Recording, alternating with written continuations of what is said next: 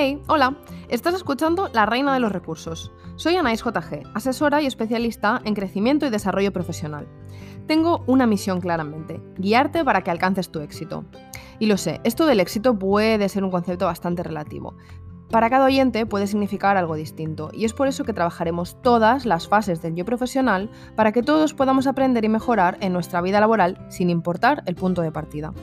Os confieso que hoy es un día muy especial para mí, porque nace este podcast, donde podré compartir contigo todo el conocimiento que llevo recopilando en el mundo del recruitment como cazatalentos a nivel internacional y especialista de desarrollo profesional por más de 12 años. Así que gracias, muchísimas gracias por estar hoy al otro lado y darle al play. En este episodio cero quiero presentarte lo que serán nuestros cuatro bloques de trabajo y voy a ponerte algunos ejemplos para que no hayan misterios.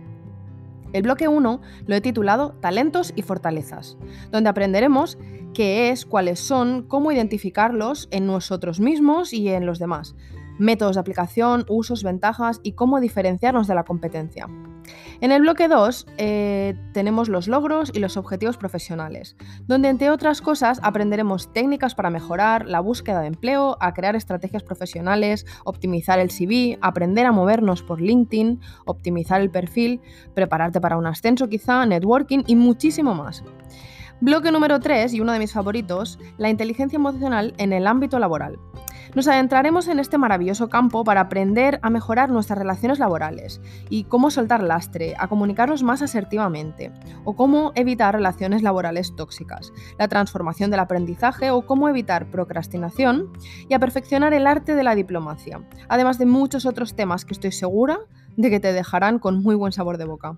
Y finalmente, bloque 4, los recursos. Porque si no, este podcast no se podría llamar la reina de los recursos. Aquí es donde te traeré fuentes de conocimiento para tu mejora y tu crecimiento.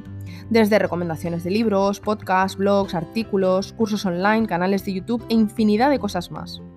Bueno, ahora que ya tenemos la mesa puesta, ¿empezamos?